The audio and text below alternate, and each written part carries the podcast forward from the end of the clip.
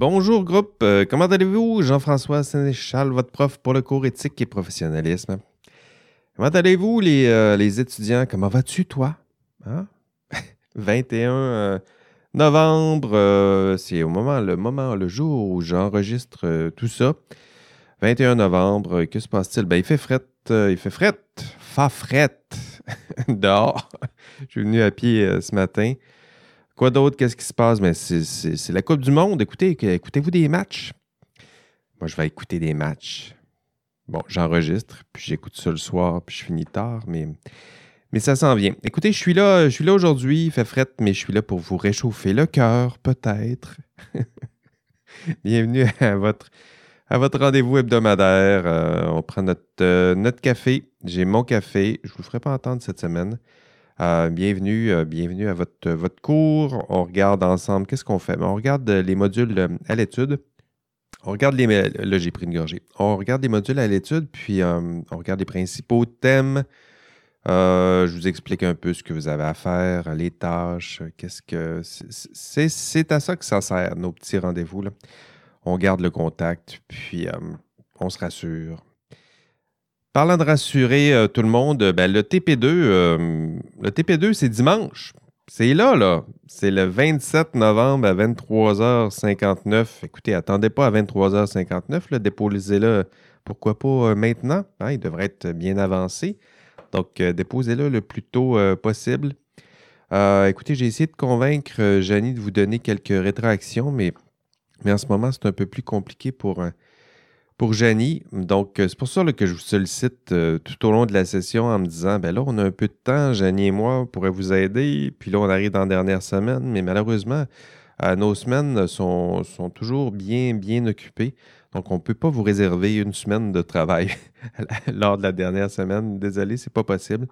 Écoutez, s'il y a des, s'il y a des problèmes euh, importants, faites-moi signe, puis j'irai jeter un coup d'œil. Mais sinon, là, ce sera. En tout cas, je vais essayer de, de faire ce que je peux cette semaine, mais c'est pas une. Pas une, une promesse. Donc, euh, on lâche pas. Donc, 27 novembre, c'est ce dimanche à 23h59. Autre date importante, ben, l'examen. Écoutez, l'examen final, c'est dans deux semaines.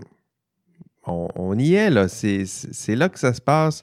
L'étude, c'est maintenant que ça doit être intense. Euh, L'examen va avoir lieu le 6 décembre. C'est en soirée, donc de 18h30 à 21h. En fait, l'examen sera, minuté. C'est un examen de deux heures maximum. Mais je me laisse un, petit, un petit jeu. Donc, euh, la plage horaire, c'est 18h30 à 21h là, pour que euh, pour qu'on s'assure d'avoir suffisamment de temps justement pour faire l'examen qui dure deux heures maximum. Ça va se faire en classe, puis euh, je vous enverrai peut-être quelques consignes avant l'examen, mais c'est rien de très compliqué. C'est un examen en classe, vous en avez déjà fait. C'est un peu stressant, c'est sûr, mais en même temps, ben, je, vous ai, fait pratiquer avec l'examen de, de, de mi-session. C'est un peu à ça que ça sert. Puis mes conseils d'études, ben, c'est toujours les mêmes. C'est lisez les objectifs de, de chaque module, puis euh, demandez-vous si j'étais le prof, moi, quel genre de questions est-ce que je poserais en fonction des objectifs que je suis en train de lire? Puis, euh, euh, demandez-vous est-ce que je suis à l'aise avec tel objectif? Puis si vous répondez non, j'ai pas assez étudié ou je comprends rien, ben, c'est le moment là, de vous retourner puis de reconsulter la, matière pour être sûr de bien prêt à répondre à chacun de ces objectifs et, à- cela à chacun des euh, modules. OK, cette semaine, euh, le thème, euh, c'est gros. hein, c'est science et société. C'est comme ça l'intitulé. Euh, comment s'articule, ce qu'on va voir, c'est comment s'articulent les liens entre la science et la société. Vous le voyez là, c'est quand même assez, assez large comme, comme thème. On va essayer d'y donner une saveur très, beaucoup plus appliquée, beaucoup plus personnelle aussi. Donc, euh, c'est notre module quand même qui reste le plus philo. Il y a de la philo des sciences, il y a de la sociologie des sciences dans ce, module. D'ailleurs, euh, écoutez, c'est le moment peut-être de, de- d'écouter ce podcast là, de façon un peu plus intense. C'est-à-dire que si vous avez d'autres distractions, si vous vous dites, ben, je suis peut-être capable d'écouter le podcast en même temps que je, fais tel travail dans un, un autre cours ou je fais d'autres choses, euh, non. Là, vous aurez besoin de toute, mon, toute votre attention parce qu'on va rentrer loin dans votre, dans votre psyché puis dans nos, réflexions. Donc, je vous invite à peut-être appuyer sur pause. Puis lorsque vous serez euh, dans vos transports, lorsque vous irez prendre une marche, lorsque vous aurez un peu de temps, là, juste pour qu'on passe un peu de temps, juste vous et moi, euh, donc ce sera le moment de réappuyer sur, euh, sur Play. je le dis, là, ce sera très réflexif, introspectif. Euh, c'est le moment d'adopter votre, euh, votre, posture du penseur de Rodin avec le petit point sur le, coin de la, joue du menton, puis de vous frotter euh, le menton en vous demandant ben, coudon, de quoi le prof est en train de me parler, puis qu'est-ce qu'il dit? Parce que ça sera ça un peu l'intensité, sinon le, le mood du cours. Donc, euh, grosse question aujourd'hui abordée dans, ce cours et euh, je vais vous les, poser tranquillement pour, euh, mettre votre esprit en marche. Quel est le rôle social des professionnels en sciences? Hein, est-ce qu'ils ont un rôle social? Qu'est-ce que ça veut dire, cette expression-là? pourquoi on vous parle de rôle social dans ce cours-ci? Autre question, avez-vous une influence sur la société? Souhaitez-vous avoir une influence sur la société? Est-ce que c'est votre rôle euh, de vous prononcer sur certains enjeux sociaux? Euh, euh, est-ce que c'est votre rôle de vous prononcer sur la pertinence sociale, sinon la moralité de certains objets techniques ou technologiques? Hein, le, ben, soyons plus concrets, le, troisième, lien, un tramway, euh, un mur, un pont, une route, est-ce que c'est votre rôle de parler euh, de l'importance ou de la pertinence sociale de tout ça? Est-ce que vous pouvez vous contenter de, de confier à d'autres la responsabilité de réfléchir à tout ça? Ou est-ce que ça ne fait pas directement partie de votre rôle de, de réfléchir, de penser, de décider en, la matière.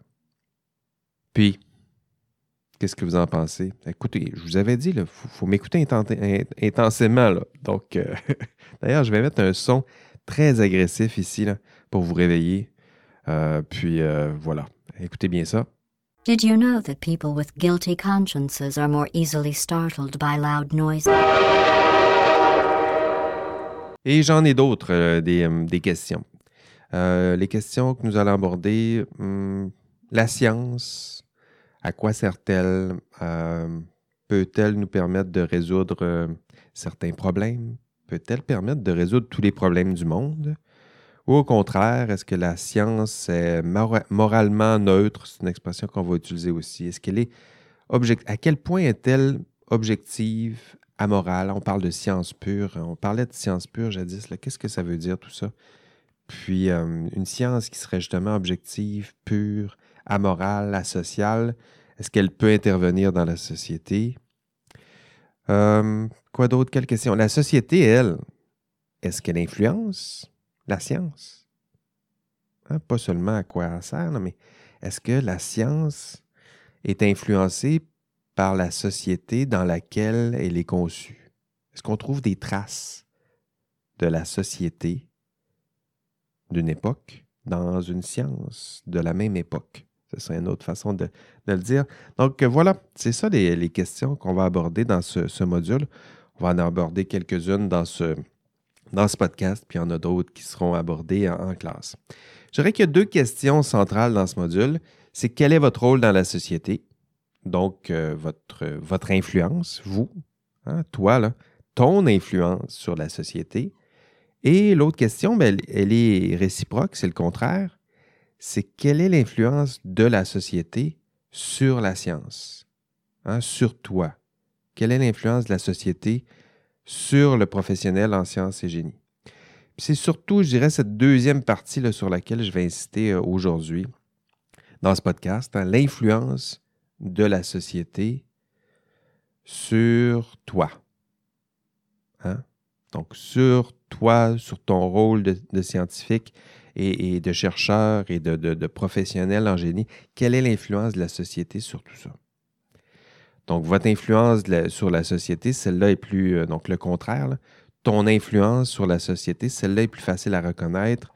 On va en parler en classe, mais je dirais que ce cette intention-là, la vôtre, d'essayer de transformer la société, de laisser votre trace, euh, de contribuer à la société, celle est plus, est plus facile à voir. En fait, si vous êtes inscrit en sciences et génie, c'est un peu parce que, parce que vous avez foi en, cette, cette, influence. Hein. vous rêvez de, de, de, tant de choses avec de, belles intentions, je dirais. Euh, hein, transformer le monde, euh, maîtriser la nature, la biologie, maîtriser la matière, maîtriser l'énergie, oui, le vivant, maîtriser le vivant. C'est pas rien, les ambitions des, étudiants en sciences et génie. Construire, construire un monde meilleur hein, au, sens, propre et figuré.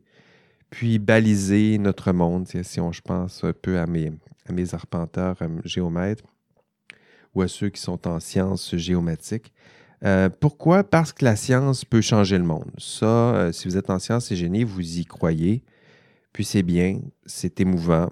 Euh, puis il y a plein de beaux exemples. Je n'ai pas besoin de vous en donner plusieurs. Je dirais la vaccination. C'est une belle, c'est un bel exemple de contribution de la science, comment une contribution scientifique peut transformer la société. Donc l'influence de la science sur le monde, celle-là, elle est bien, bien comprise.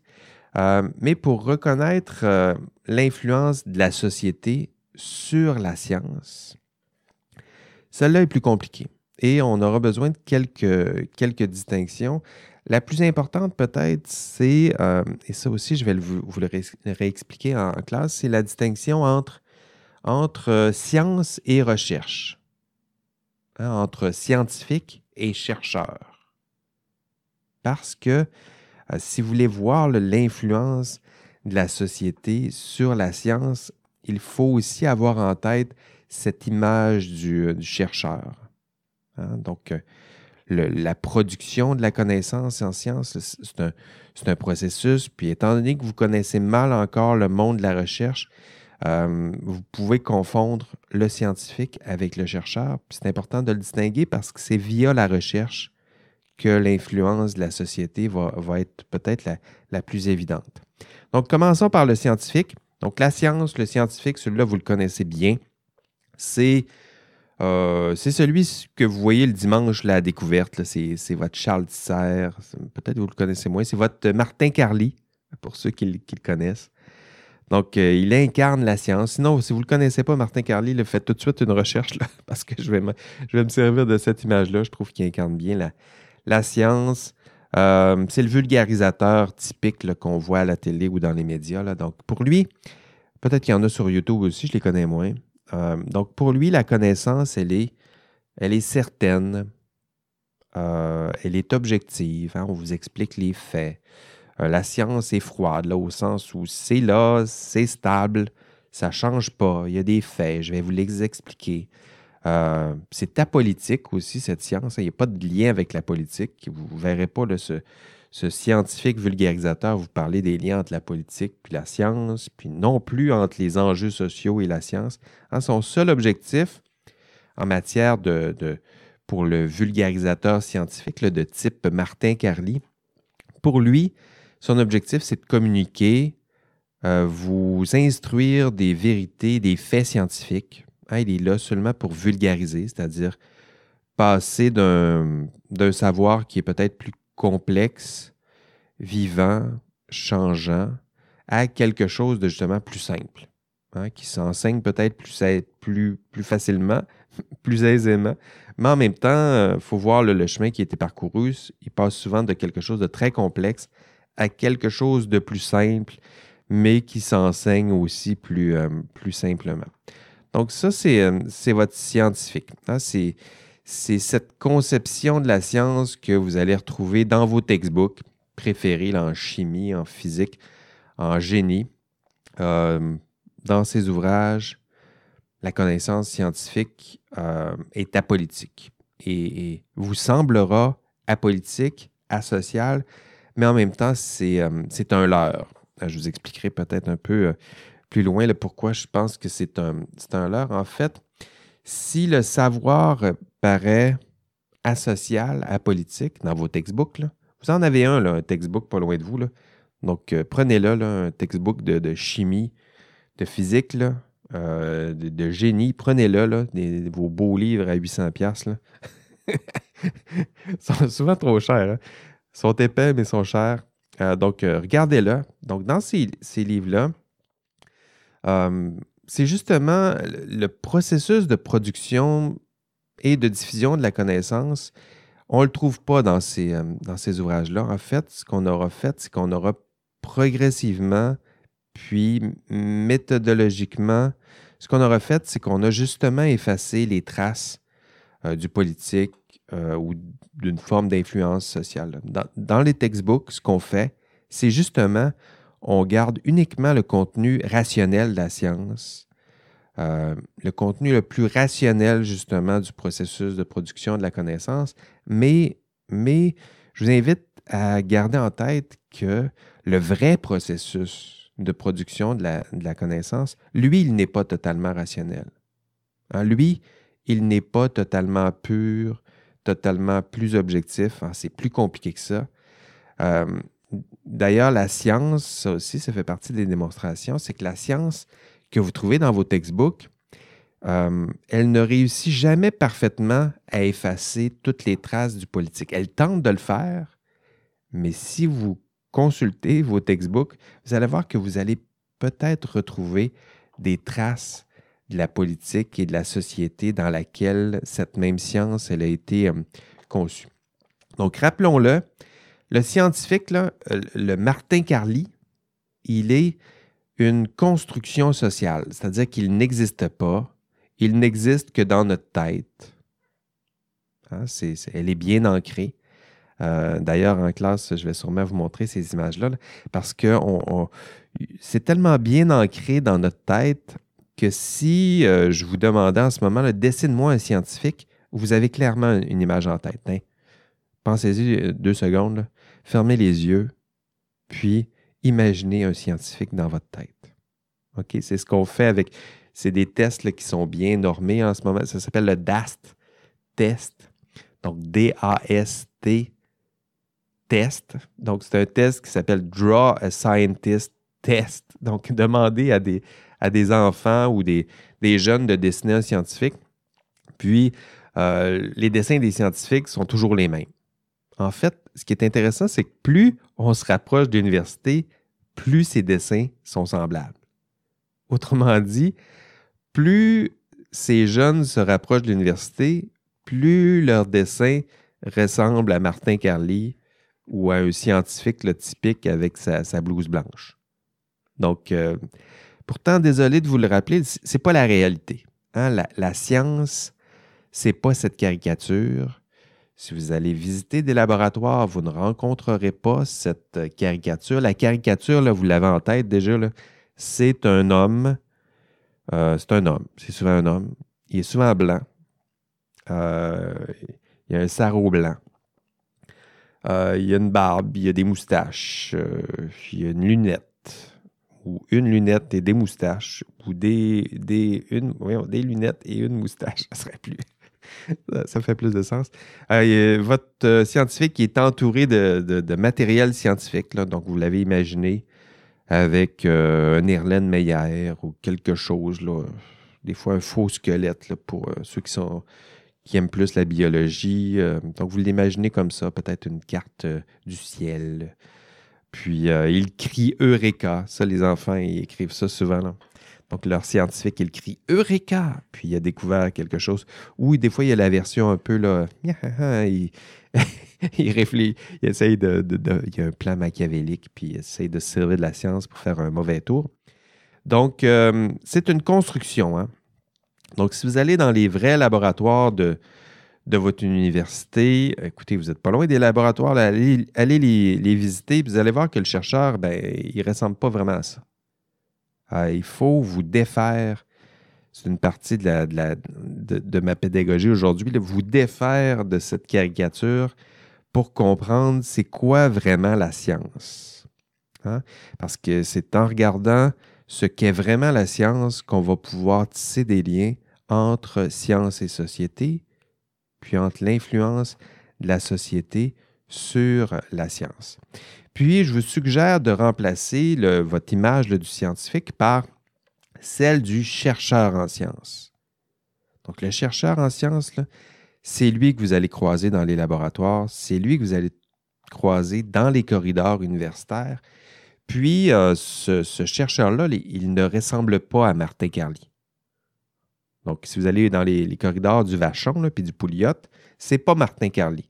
Vous allez peut-être croiser une ou deux personnes qui y ressemblent, mais généralement, ben, c'est toutes sortes de personnes. Donc, des, hommes, des femmes, des jeunes, des, étudiants, des vieux, euh, des personnes qui représentent des, minorités ethniques et culturelles, euh, minorités de genre.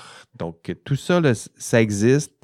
La plupart n'ont même pas de sarrau blanc où il est accroché dans leur bureau puis ils ne le portent pas très souvent. Puis, euh, vous allez souvent les voir beaucoup plus autour d'un PC que, beaucoup plus un PC qu'un. Donc, euh, le matériel scientifique, oui, il y en a au laboratoire, mais les chercheurs ne le fréquentent souvent que très peu. Ils ont des étudiants, des étudiants postdoc peut-être qui, qui sont là aux études supérieures aussi euh, dans leur laboratoire, mais les chercheurs en tant que tels, ce c'est pas exactement ça. Donc, c'est ce chercheur-là que je veux que vous ayez en tête pour bien articuler les liens entre euh, la science et la société. Parce que le chercheur, lui, si on lui demande au chercheur, est-ce que la connaissance, est-ce que c'est certain? Euh, non. Hein, pour lui, la connaissance, son champ d'expertise, il est incertain. Hein, il doute de tout. Donc pour lui, la science n'est pas exactement objective, elle est, elle est valide, mais elle est plutôt subjective. D'ailleurs, il va essayer, lorsqu'il va vous parler de la science, le chercheur, il va essayer de vous, faire des liens entre la science et les personnes qui ont démontré certains faits. Hein. Il ne se contente pas juste de dire la science, il y a des faits, c'est froid. Il va vous dire ben, tel auteur, telle équipe a démontré tel fait. Hein. Telle étude de Sénéchal et Tal, donc euh, en telle année, telle équipe a démontré telle chose. Donc pour lui, la connaissance, elle est subjective en ce sens, c'est-à-dire qu'elle est liée à un sujet, beaucoup plus qu'à un objet. C'est objectif, c'est un peu ça.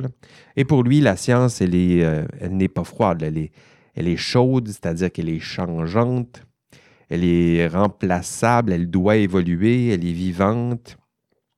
Euh, les principales prémices d'une science sont intéressantes, mais ils peuvent changer. D'ailleurs, si un chercheur pouvait changer les principales prémices d'une science. Là, on appelle ça une, découverte où il peut changer un champ de la connaissance. C'est leur rêve.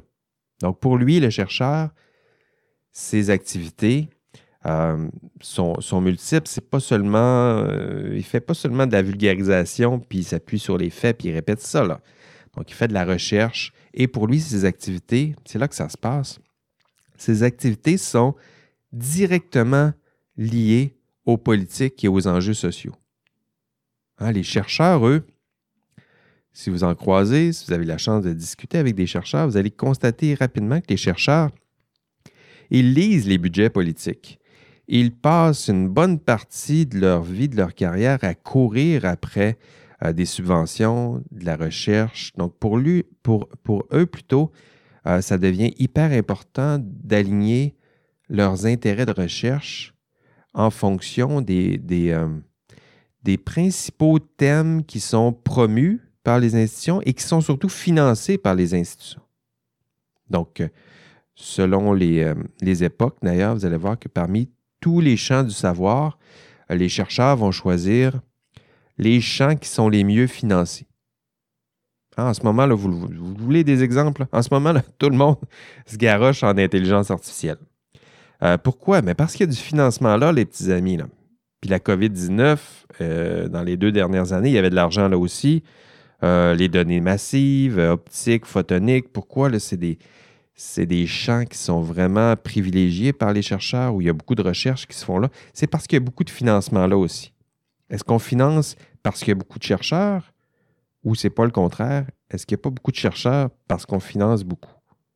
Donc, ces champs-là, là, vous pouvez les identifier. Écoutez, à mon époque, c'était euh, les OGM, euh, les nanotechnologies. Connaissez-vous ça? Écoutez, l'argent qui a été investi là-dedans, c'était impressionnant et pourtant, ça a disparu. Mais il y a eu des vagues où le champ du savoir est promu et financé, puis tout à coup, tous les chercheurs, y compris les chercheurs en sciences humaines, se dirigent aussi vers ces champs de, de recherche-là. Donc, des champs du savoir qui sont promus par les bailleurs de fonds, qui sont financés, puis qui tranquillement vont attirer les chercheurs. Puis c'est comme ça que les liens entre sciences et société peuvent se, peuvent se construire. Tranquillement, la société change, choisit des champs à développer, va les financer, puis va influencer aussi le cours de la science parce que les chercheurs vont se diriger dans ces champs de la recherche. Donc, pour bien saisir les liens entre science et société, donc cette influence de la société sur la science, vous devez avoir cette distinction en tête. Le scientifique et le chercheur. Donc, la science, celle, regardez encore votre textbook que vous avez pas loin. Donc, la science que vous allez retrouver dans vos textbooks, c'est d'abord de la recherche. Puis cette recherche, elle, elle est liée à des enjeux sociaux. Elle, elle est influencée par la société, notamment via le, financement de la recherche. Puis ces traces ne sont jamais totalement effacées de la science. On tente dans vos textbooks d'effacer ces traces, mais on n'y arrive jamais parfaitement. C'est-à-dire que même cette science qu'on souhaite pure, objective, coupée de la société, qu'on souhaite protéger des influences, euh, qu'on souhaite enfermer dans son laboratoire. Donc cette science pure, elle est toujours un peu liée aux politiques. Il y a toujours des traces des enjeux sociaux d'une époque dans la science d'une époque. En fait, on peut même pousser la réflexion un peu plus loin. Est-ce que ça se peut que cette recherche, donc influencée par la société dans laquelle elle est conçue, est-ce que ça se peut euh, que cette société influence la science que l'on retrouve dans vos textbooks? Donc, dans vos textbooks. Là. Est-ce qu'il y a des influences sociales dans ces textbooks? Je pense que de façon encore plus simple de, voir vos textbooks. Donc, prenez-le, vos, gros textbooks à 400 pièces Prenez-en un, lisez-le, puis essayez de voir s'il n'y a pas des traces de la société dans laquelle elle a été euh, conçue, cette science. Est-ce que vous en voyez? Non? Est-ce que vous en voyez? Non? Est-ce que vous en êtes certain? Parce que moi, j'ai plein d'exemples à vous donner euh, en classe. Mais essayez de trouver vous-même des influences de la société dans laquelle elle est, conçue. Hey! mais écoutez-vous encore! Je vous l'ai dit que ça allait être plus dur. Donc, fermez vos, euh, distractions, là, puis revenez focus, là. Je vous parle. Tiens, je vais vous mettre un petit pont sonore pour être sûr de vous, euh, de vous rattraper. En fait, je vais le mettre avant de dire Hey! Euh, je le mets-tu avant ou après? Je vais le mettre maintenant. This next test is very dangerous. To help you remain tranquil in the face of almost certain death, smooth jazz will be deployed in 3, 2, 1.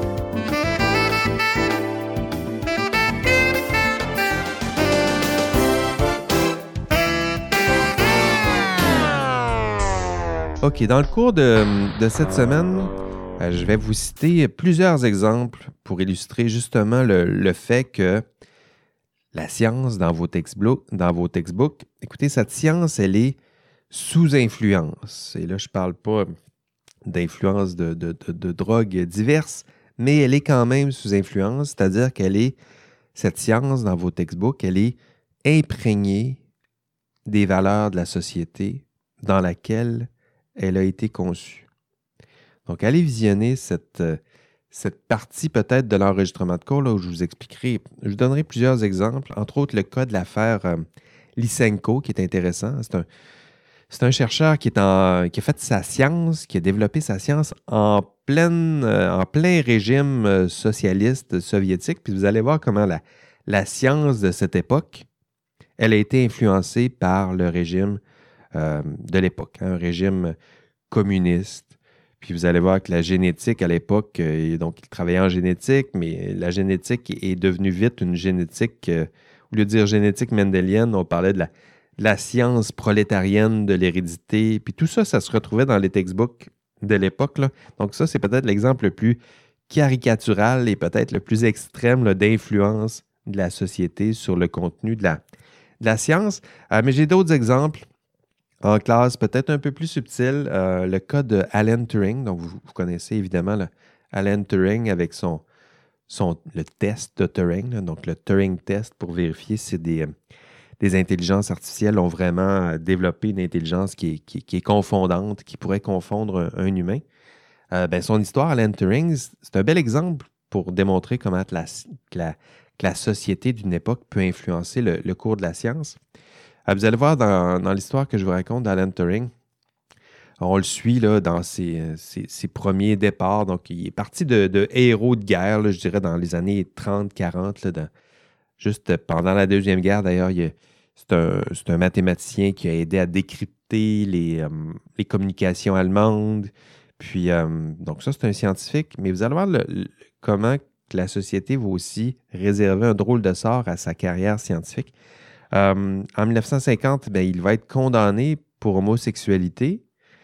Puis, euh, puis curieusement, ben, ses travaux aussi vont être décriés par les scientifiques de l'époque. Donc, le contenu scientifique de, ce mathématicien hors pair va être tassé euh, du corpus reconnu de la, science de l'époque. Puis, ben, la société va continuer de changer, puis tranquillement, il va être réhabilité. Ah, d'ailleurs, en 1990, il va recevoir des, des, excuses euh, publiques. Euh, en l'an 2000, il va être progressivement, je dirais, recélébré comme modèle de, de, minorité de genre. puisque justement, il représentait dirais voir peut-être le film. D'ailleurs, le film, euh, il y a eu un film sur Turing. Donc, ça, on est en quoi 2010 peut-être? Incarné par le, beau euh, Benedict Cumberbatch avec la belle voix. Vous savez, le Doctor Strange, vous le connaissez. Donc, euh, c'est lui qui incarnait Alan Turing. Donc, vous voyez, sa, carrière scientifique va être influencée par la société de l'époque, puis les valeurs d'une certaine époque vont influencer sa carrière, non, non seulement sa carrière scientifique, mais ses propres théorèmes, sa propre, ses propres idées sur la science de l'époque. Donc la science à cette époque, c'est un autre exemple, la science n'échappe pas à l'influence de la, société. Vous en voulez d'autres, des exemples? Ben, allez regarder, si vous avez un textbook de biologie ou de génétique, allez regarder, allez voir euh, la, la taxonomie de, de Linné. Vous, savez, le Carl von Linné, vous avez sûrement vu ça dans n'importe quel cours de, de, biologie. On regarde un peu le tableau de, de Linné, justement, pour euh, classifier les espèces. Puis c'est un très beau tableau. Écoutez, c'est un travail de, de moine. Euh, d'ailleurs, Linné euh, était sûrement moine à l'époque. Je ne sais pas exactement sa carrière.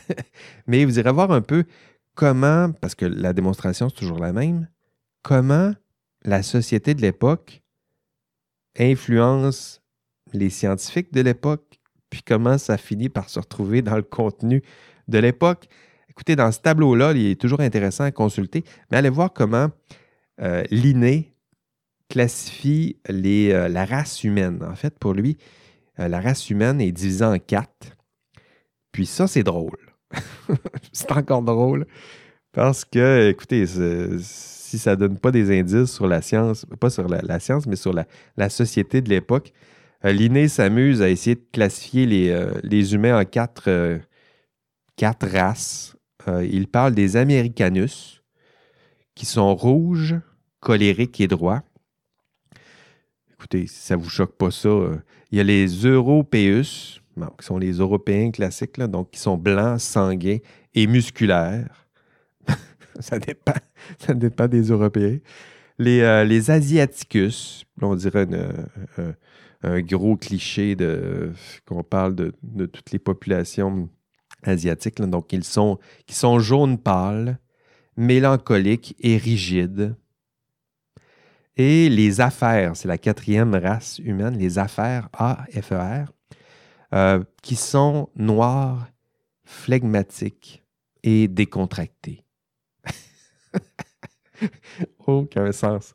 Euh, on, dirait une, on dirait une description d'Obama, très caricaturale. Euh, et ça, c'est pas votre vieil oncle la moustache dans un party de Noël bien arrosé qui dit ça, c'est le père de la biologie euh, moderne. Donc, Carl von Linné. Euh, et le pauvre, ben, lui aussi est influencé par la société dans laquelle il vit, puis sans le vouloir, même malgré ses bonnes intentions de produire la science la plus objective possible, ben, même cette science est influencée un peu par par la société de l'époque. Puis vous en voulez d'autres exemples, j'en ai plusieurs en classe. Mon préféré, c'est peut-être euh, ceux qui sont inspirés de la biologie de la reproduction. Donc, si vous avez un textbook de biologie de la reproduction, sortez-le. C'est les, les, les, meilleurs. En fait, si en plus ça date des années 80, un beau textbook des années 80, c'est parfait. Euh, vous allez voir que le langage pour parler de, de, l'embryon et du spermatozoïde, c'est très éclairant sur le discours d'une époque. Écoutez, ça ressemble quasiment à des histoires de, princes et princesses. On lit ça, puis on parle de, de l'ovule qui est, euh, qui est passif, qui, prépare le nid. Ah oui, ça, ça revient dans les expressions. prépare le nid, puis attend son petit prince euh, spermatozoïdo charmant Puis, euh, puis le spermatozoïde, lui, ben, évidemment, il est actif, il est, vigoureux, il, est, en mission, ah, ça, ça revient. Puis, euh, il livre une bagarre, une longue bagarre assez semblable, puis il se dirige vers le, château pour enfin pénétrer le château, puis conquérir l'objet de sa quête. Euh, c'est parfois risible. Puis, dans certains passages, même euh, celui que je cite en classe, on parle de l'ovule, puis on dit qu'il faut en prendre soin parce que chaque fois qu'une femme perd un ovule lors des menstruations, c'est un gâchis. Puis, euh, puis là, on parle des, spermatozoïdes, puis on dit, euh, on dit que les spermatozoïdes, au contraire, sont, précieux. Puis on parle jamais de gâchis lorsqu'on parle des spermatozoïdes. Pourtant, pourtant, il y en a du gâchis, n'est-ce pas, messieurs? Puis là, c'est sûr que j'ai toute votre attention en, ce moment. Mais euh, donc, euh, du calme dans les textbooks. Là. Et là, je parle à mes collègues euh, en biologie de la reproduction, du calme. OK? Ce n'est pas des histoires de princes et princesses. C'est des gamètes, puis c'est des gamètes qui doivent être complémentaires, puis rien de plus. Hein, le reste, là, c'est des histoires, puis évidemment, ça, vulgarise tout ça, puis ça rend le tout un peu plus le fun à étudier peut-être, là, mais ça reste des gamètes, puis ça prend juste deux gamètes complémentaires pour faire un, être. Puis, euh, mais c'est pas ce qui se passe. Hein. Les chercheurs sont, sont pris avec les, les myopies d'une époque, avec la culture d'une époque, avec leurs propres préjugés souvent. Puis ça se retrouve souvent et toujours malgré eux dans les ouvrages qu'ils tentent de rédiger de façon euh, très objective. Et euh, ben, si c'est vrai pour le passé, donc ces histoires-là sont bien amusantes, mais on pourrait se poser la question pour, euh, aujourd'hui. Hein? c'est quoi les valeurs de notre époque? C'est quoi les myopies, les préjugés de notre société? Puis est-ce que ces valeurs-là se retrouvent dans la science, est-ce que ça laisse des traces dans la science que vous et que vos enfants liront dans quelques années dans leur textbook euh, à l'université?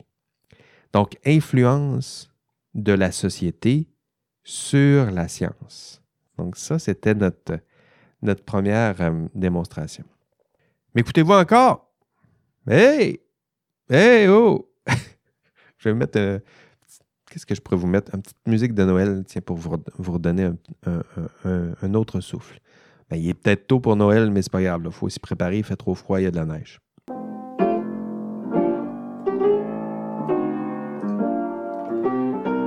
Donc, je le disais un peu plus tôt, euh, donc la, société influence la science. Puis, dans le cours aussi, j'aborde une autre thèse, celle disant que la science, elle, influence la société. Puis, euh, puis on a une belle réflexion en classe. J'ai bien hâte de d'avoir cette réflexion-là avec vous euh, demain, euh, puisque ben, faut, parler de, votre influence sur la société, parce que c'est vous qui allez incarner la science, c'est vous qui allez incarner des, professions en sciences et génie. donc, c'est là où on abordera l'idée de rôle social. Donc, quel est votre, votre rôle dans la société? Puis lorsqu'on parle de cette influence-là de la science sur la société, euh, ben ça, c'est plus facile à concevoir. Je pense que c'est plus une, réflexion en classe que ce que je souhaite faire, c'est réappuyer sur cette idée-là. Là. Vous rappeler que si vous êtes en science, c'est parce que vous croyez que vous avez une influence sur la société euh, et non pas que la science serait amorale, que la science est juste objectif, objective. Au contraire, vous êtes en science parce que vous souhaitez transformer la société, mais que bientôt vous allez vous mettre au service de cette science puis le reste de la réflexion, c'est plus de, réfléchir à vous mettre au service, mais de quoi, de qui, euh, de quels projets sociaux, puis réfléchir ensemble à dans quelle mesure ces, projets sociaux correspondent à vos valeurs. Donc, réappuyer. Des fois, en cours de route, on l'oublie lorsqu'on est formé en sciences et génie. On oublie pourquoi on s'est inscrit dans une faculté de sciences et génie. Évidemment, parce que cette science-là nous intéresse, mais aussi parce qu'au point de départ, on souhaitait transformer le monde. Euh, mais de quelle façon? Donc, tout ça, on en reparle demain euh, en classe. Euh, je n'ai pas l'intention de faire dans ce podcast déjà trop long l'essentiel de cette, démonstration. Donc, la, partie sur laquelle je voulais réfléchir ou que je voulais aborder avec vous aujourd'hui, c'était l'idée que euh, la société influence la science, euh, que vous influencez aussi la société, que vous allez vous mettre au service, ça aussi je l'aborde en science, hein. vous allez vous mettre au service de projets, mais que ces projets euh, sont associés à certaines valeurs. Donc vous développez des sciences, la science, des techniques, des projets scientifiques. Donc, vous allez bientôt contribuer à tout ça. Puis, euh, puis ça transforme la société. Donc, je sais que pour certains, ce n'est pas évident. Je sais que c'est peut-être des fois le rôle technique qui vous intéresse, euh, ou la dimension technique de la science. Euh, mais sachez-le, même quand vous avez l'impression de juste faire de la technique, vous contribuez à des projets sociaux. Et ces projets sociaux euh, incarne certaines valeurs. Euh, je devrais peut-être vous donner des exemples. Je pense que c'est un peu, un peu abstrait, je, parle. Euh, vous construisez des ponts. ce serait une autre façon d'y réfléchir. Vous construisez des ponts, vous allez construire des routes. Ben, vous ne faites pas seulement construire des ponts et des routes. Ce n'est pas juste technique tout ça. Ce que vous êtes en train de faire en construisant des routes, des ponts, euh, vous êtes en train de vous mettre au service d'une conception du bien commun, d'une conception de la vie bonne. C'est pas rien, là. Il y en a de la morale dans des ponts et des routes. Donc, vous mettez au service d'une conception de c'est quoi la ville idéale, puis c'est quoi nos modes de transport. Euh, vous, vous avez peut-être l'impression que c'est seulement technique, mais vous vous mettez au service de valeurs si vous vous mettez au service du troisième lien, vous allez construire le troisième lien, mais il y a un projet social, il y a des intentions politiques qui sont derrière ça, puis vous allez faire ça en construisant le troisième lien. Vous construisez des ponts, des routes, vous construisez des voitures euh, euh, qui sont plus vertes. Hein, vous voyez qu'il y, a des, hein, il y a des valeurs qui, se cachent derrière tout ça. Vous travaillez en génie des mines pour une compagnie euh, qui exploite des, gisements d'or, ben, il y a des valeurs, il y a un projet social, il y a des intentions et des valeurs qui se cachent derrière. Ce n'est pas seulement un projet technique, tout ça. Autre exemple, euh, ben, peut-être pendant la, pandémie. Donc, vous, l'avez vu, là, la production d'un médicament, d'un vaccin, euh, c'est pas seulement de la chimie puis de la virologie. Là. Donc, euh, c'est pas seulement technique, tout ça. Hein. Donc, les personnes qui ont décidé de s'engager dans ces, voies, développer des médicaments, développer des vaccins, travailler fort, euh, ben, on le voit qu'il y a une conception du bien commun, une conception même de la santé publique qui est derrière tout ça. Vous vous mettez au service euh, du développement des vaccins. Donc, ce n'est pas seulement un accomplissement technique. Je pense que c'est ce que je, veux vous, vous convaincre de ça. Ce n'est pas un geste technique, ce n'est pas seulement un geste technique. Ici, on le voit, c'est un geste qui est au service non seulement de la santé publique, mais d'une conception de la santé publique. C'est se mettre au service euh, d'un rapport social à la santé. Ce serait, serait une façon simple de, de, le dire. Même chose en génie. Hein. Donc, vous construisez des trains électriques, euh, vous euh, développez des intelligences artificielles, des algorithmes dans le domaine de la santé. Euh, vous développez des produits cosméceutiques, hein, je vois ça. Vous travaillez avec les leaders.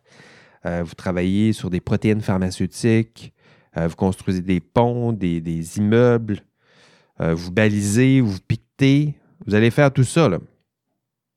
Mais derrière chacun de ces gestes techniques, euh, ce n'est pas neutre, ce n'est pas amoral. Hein? Vous vous mettez au service, vous mettez votre beau cerveau au service de ce projet technique, mais ce projet technique-là, lui, il sert d'autres ambitions, d'autres projets qui, lui, est influencé par des, valeurs. Donc, se mettre au service, ça fait partie des réflexions euh, que nous allons aborder euh, demain. Donc, se mettre au service de qui? Quel employeur se met au service de quoi? Quel projet? Donc, cette, belle petite tête que vos parents et proches aiment tant, vous allez la mettre au service, mais vous allez la mettre au service de qui, de quoi, de quelle valeur? Parce que vous allez aussi la mettre, si vous mettez, vous vous mettez au service de certaines valeurs, ben vous vous mettez au service d'une certaine morale. Hein, donc ça, ça fait partie de nos, démonstrations euh, demain euh, dans le cours. Donc, euh, je dirais que la prochaine, je dirais que demain, la, prochaine, la, mise en garde de demain, c'est de vous rappeler que vous devez faire attention parce que vous avez l'impression que vous faites juste un travail technique, mais vous vous mettez au service d'un projet, d'un projet social, d'un projet moral. Hein, c'est-à-dire que la, la morale, elle est des fois cachée au cœur euh, de la science euh, et des outils techniques que vous allez développer. Hein, toi, là, toi, tiens, on va te tutoyer. Toi, tu vas développer, euh, tu as un projet technique en tête, tu as l'intention de travailler dans tel domaine, tu vas développer telle science, tu vas déployer telle science au profit de tel autre projet. Ben, il y a de la morale à travers les projets, il y a des projets sociaux qui se cachent derrière justement le projet technique que tu as en tête. Et euh, je dirais que la conclusion de cette réflexion, c'est peut-être que euh, vous rappelez que votre rôle dépasse la technique. Ah, ce serait peut-être une façon plus simple de, vous le dire. Votre rôle, il n'est pas que technique, il est social. C'est ce que ça veut dire, un rôle social. Il est social et je dirais même qu'il est moral parce que vous mettez au service de projets techniques qui, eux, derrière ces projets techniques, il y a des, projets sociaux, une conception du bien, des valeurs. C'est ce que ça veut dire par euh, l'expression vous êtes des, acteurs sociaux, vous avez un rôle social, vous avez un rôle moral. Vous, toi, là, tu as un rôle moral. Je pense que c'est peut-être la, chose la plus choquante de ce cours d'éthique, puis je vous le dis maintenant, c'est pas le prof qui vous fait la morale hein, au début du cours. Rappelez-vous à quoi vous ressembliez au début du cours. vous regardiez Jean-François Sénéchal qui donne son cours en avant. Puis là, vous avez vu la belle vidéo où Jean-François Sénéchal pète une coche. Puis là, vous vous disiez, ah, il est amusant, ce prof-là, avec ses vidéos, mais euh, il va nous faire la morale. Puis, à la fin du cours, on arrive avec le, je dirais que le narratif du cours bascule. C'est toi qui me fais la morale. C'est toi. C'est toi. C'est peut-être la, citation la plus, la plus choquante de votre cours d'éthique. C'est pas le prof qui fait la morale. C'est vous qui faites la morale, qui êtes en train de construire la morale, puis qui allez continuer de la construire parce que vous allez construire, vous allez vous servir de la science, de la technologie, vous allez participer à des projets, vous allez vous mettre au service d'employeurs et ce faisant, vous allez vous mettre au service de certaines valeurs. Et ce faisant, vous nous faites littéralement la morale. C'est vous qui construisez la morale. Avec votre, science, votre génie, votre intelligence, vous allez vous mettre au service de projets techniques qui influencent ma vie à moi. Hein, ce que je mange, comment je vais me déplacer, euh, comment je devrais vivre, dans quel environnement, dans quel type de ville? Euh, c'est vous qui allez transformer mon rapport avec la santé, mon rapport avec la, nature, la matière, la biologie, ma propre biologie. Donc tout ça, la science, vous avez le pouvoir de, transformer tout ça. La façon dont je me conçois. Puis vous faites ça. Vous pensiez que c'était votre prof qui vous faisait la morale, mais c'est vous qui êtes en train et qui allez construire la morale. À penser aux, aux automobiles, à l'aviation, à la vaccination, toutes des technologies, l'Internet, vos téléphones cellulaires, euh, les réseaux sociaux, ce sont des technologies. Mais regardez comment ces technologies influencent ce que nous sommes. Regardez comment ces technologies ont quelque chose à dire sur ce qu'est le bien, ce qu'est le monde idéal. Ça nous propose ça un peu. Un bien, un monde idéal, comment tout ça influence ce que nous sommes. On se dit, ah, c'est les gens en sciences humaines, sciences sociales, c'est les, profs d'éthique, les profs en, sociologie qui nous disent qu'on pense, ce qu'on doit penser, puis c'est quoi le monde idéal. C'est autres qui font ça dans les médias. Euh, peut-être dans les médias, dans le discours, mais ceux qui transforment vraiment, qui nous font vraiment la morale, qui transforment comment on vit, ce qu'on est. Donc ça, c'est vous qui l'avez, ce, pouvoir-là. C'est votre science, c'est votre profession qui fait la promotion, peut-être à votre insu, je pense que ça fait partie de la réflexion du cours. Peut-être que ça se fait à votre insu, mais je pense qu'une partie du module 11 c'est de vous, euh, vous initier à cette réflexion. C'est pas pas juste des projets techniques. C'est des projets techniques, scientifiques qui sont chargés de valeur, qui sont chargés d'une conception euh, du bien commun, qui sont chargés d'une vision du monde, puis vous allez vous mettre au service de ces conceptions du monde, puis de ces valeurs, puis cette vision du monde. Puis il est temps pour vous de le reconnaître. Maintenant, là. Puis en classe aussi, on va refaire cette, cette réflexion-là. Donc, reconnaître qui se cache derrière vos projets scientifiques et techniques des valeurs, puis de les assumer peut-être. Je pense que c'est ça l'objectif. Vous apprendre à le reconnaître et de les assumer. Vous allez vous mettre au service d'un employeur, vous allez vous mettre au service de projets scientifiques, donc reconnaître que derrière ces projets scientifiques, techniques, il y a des valeurs, puis vous assurer que ça correspond à vos propres valeurs. Hein, parce que vous allez vous mettre au service de ces valeurs. Donc, rendre plus explicite ce processus-là. Pas seulement vous mettre au service d'un projet, avoir l'impression que vous faites seulement un projet technique, puis vous mettez au service de projets sociaux à votre insu. Non, non. Maintenant, vous êtes au courant, vous le savez, vous allez peut-être pouvoir faire un choix plus euh, conscient et euh, responsable. D'ailleurs, pour Calon et là, deux auteurs qu'on va voir en, classe, deux sociologues des, sciences, vous êtes des activistes sociales. J'adore ça, dire ça, cette expression-là, parce que ça, il y a un contraste avec comment vous vous, percevez. Hein, vous vous percevez comme des, des scientifiques techniques assez rigoureux, puis Calon et là, eux, euh, vous dit plutôt non, non, vous êtes des activistes sociales.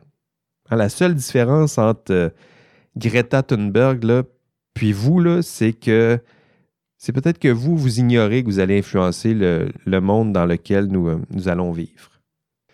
Donc Greta, elle le sait, elle, puis elle tente d'influencer, mais vous, vous dites, ben non, moi je fais juste de la science, de la technique, puis je ne changerai pas le monde. Non, c'est n'est pas ce qui se passe. Hein, la science, le génie, dans lequel bientôt vous allez exercer votre profession, ben, cette science et ce génie, il est chargé de valeur.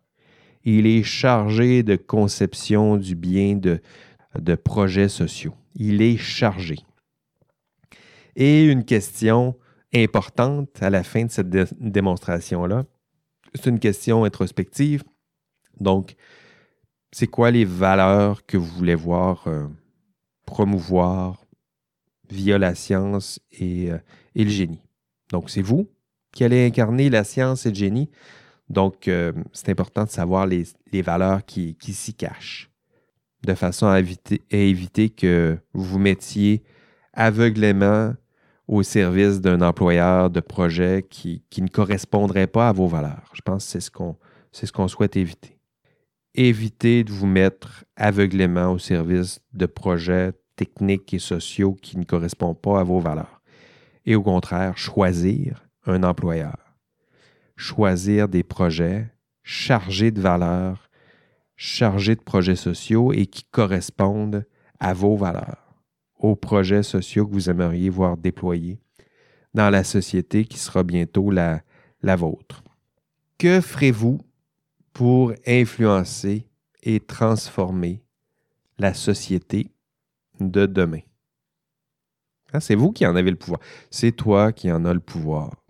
Tu maîtrises la science, ben, ah, ça s'en vient. Là. Donc, euh, vous êtes à la fin de votre bac, là, donc tu maîtrises la science, la technique, une certaine partie de la science, de la technique, puis ça, c'est un pouvoir. C'est le pouvoir de transformer la société dans laquelle vous allez vivre. C'est pour ça que vous êtes là, c'est pour ça que vous avez choisi Science et Génie. Puis, euh, vous ne rêvez pas, c'est possible. Hein? Donc, il y a une responsabilité qui accompagne, là encore, ce type de, pouvoir. Là aussi, ce pouvoir engendre de grandes responsabilités. OK, c'était ma, présentation d'aujourd'hui. Donc, à la fin de ce module, euh, vous devriez être capable d'expliquer euh, ce qu'est le déterminisme technologique et le concept de neutralité morale de la science. Et là, vous vous dites, ben voyons non, il n'a pas parlé de ça. J'en ai parlé un peu. J'ai utilisé les deux concepts pour, pour, ben, pour vous, construire ce, premier épisode du podcast, mais je ne les ai pas explicités les deux. Donc, vous devrez le consulter, l'enregistrement de cours, pour bien être capable de distinguer ces deux concepts. Donc, déterminisme technologique et neutralité morale de la science, les deux sont clairement distingués dans l'enregistrement de cours. Un peu moins aujourd'hui, mais je me suis quand même servi de ces deux concepts pour, pour le podcast. Euh, vous devriez être capable, à la fin de ce module, d'énoncer les principaux arguments qui permettent de déconstruire ces mythes. Donc, le mythe de déterminisme technologique et de neutralité morale de la science. Donc, ça aussi, vous devrez consulter l'enregistrement de cours. Euh, aujourd'hui, je me suis plutôt concentré aux deux objectifs, donc vous rendre plus capable et plus compétent pour, euh, premier objectif, identifier les valeurs, les idéaux euh, qui sont promus à travers vos projets scientifiques et techniques, puis être capable de reconnaître les conséquences sociales qui peuvent découler de vos activités, donc de votre rôle social avec les, conséquences qui peuvent aussi découler de l'exercice de votre, de votre rôle en tant que professionnel en sciences et, euh, génie. Donc, c'est ce que j'ai tenté de faire dans ce, dans ce podcast. Je vous l'avais dit, c'est un peu plus réflexif. Puis vous avez bien fait ça. Vous m'avez écouté euh, jusqu'à la fin. Ça fait maintenant une heure qu'on se parle. Euh, bravo, c'est réussi. Vous avez passé à travers. c'est tout pour cette semaine. Euh, merci d'être là chaque semaine. Je pense que ça vous aide aussi. Ça répète des choses qu'on voit en classe, mais en même temps, c'est un peu ça, l'étude. Euh, répéter, dire autrement, apprendre de cette, euh, de cette manière. Voilà, on se parle de tout ça demain au cours pour ceux qui, y seront. Sinon, pour les autres, on se donne rendez-vous la semaine prochaine pour le dernier module du cours éthique et professionnalisme. Et on prendra un dernier café ensemble avant cet ultime rendez-vous en classe pour euh, l'examen euh, final. Euh, la semaine prochaine, dans le prochain module, on va faire, on va regarder les, les, grandeurs et misères du système professionnel. Donc, je vous l'ai défendu tout au long de la session, ce système professionnel. Mais au dernier cours, on va prendre le temps de le, critiquer.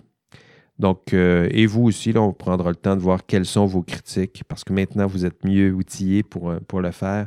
Donc, défendre, le système professionnel et critiquer le système professionnel. C'est le programme pour vous la semaine prochaine. Allez, c'est tout. Prenez soin de vous. Bye bye.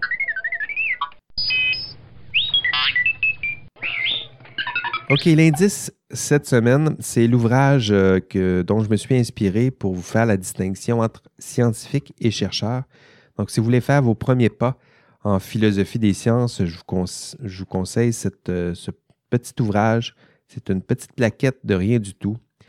Puis, ça fait exactement ça. Un peu de sociologie des sciences, prendre un petit pas de recul pour regarder la science que, vous aimez tant et surtout la recherche. Donc, si vous êtes intéressé à la recherche, savoir euh, explorer le regard d'un anthropologue sur euh, la recherche en sciences.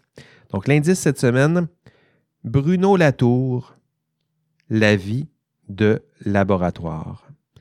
C'est le titre de l'ouvrage et c'est l'indice de la semaine. Bruno Latour, La vie de laboratoire. Allez, bye bye.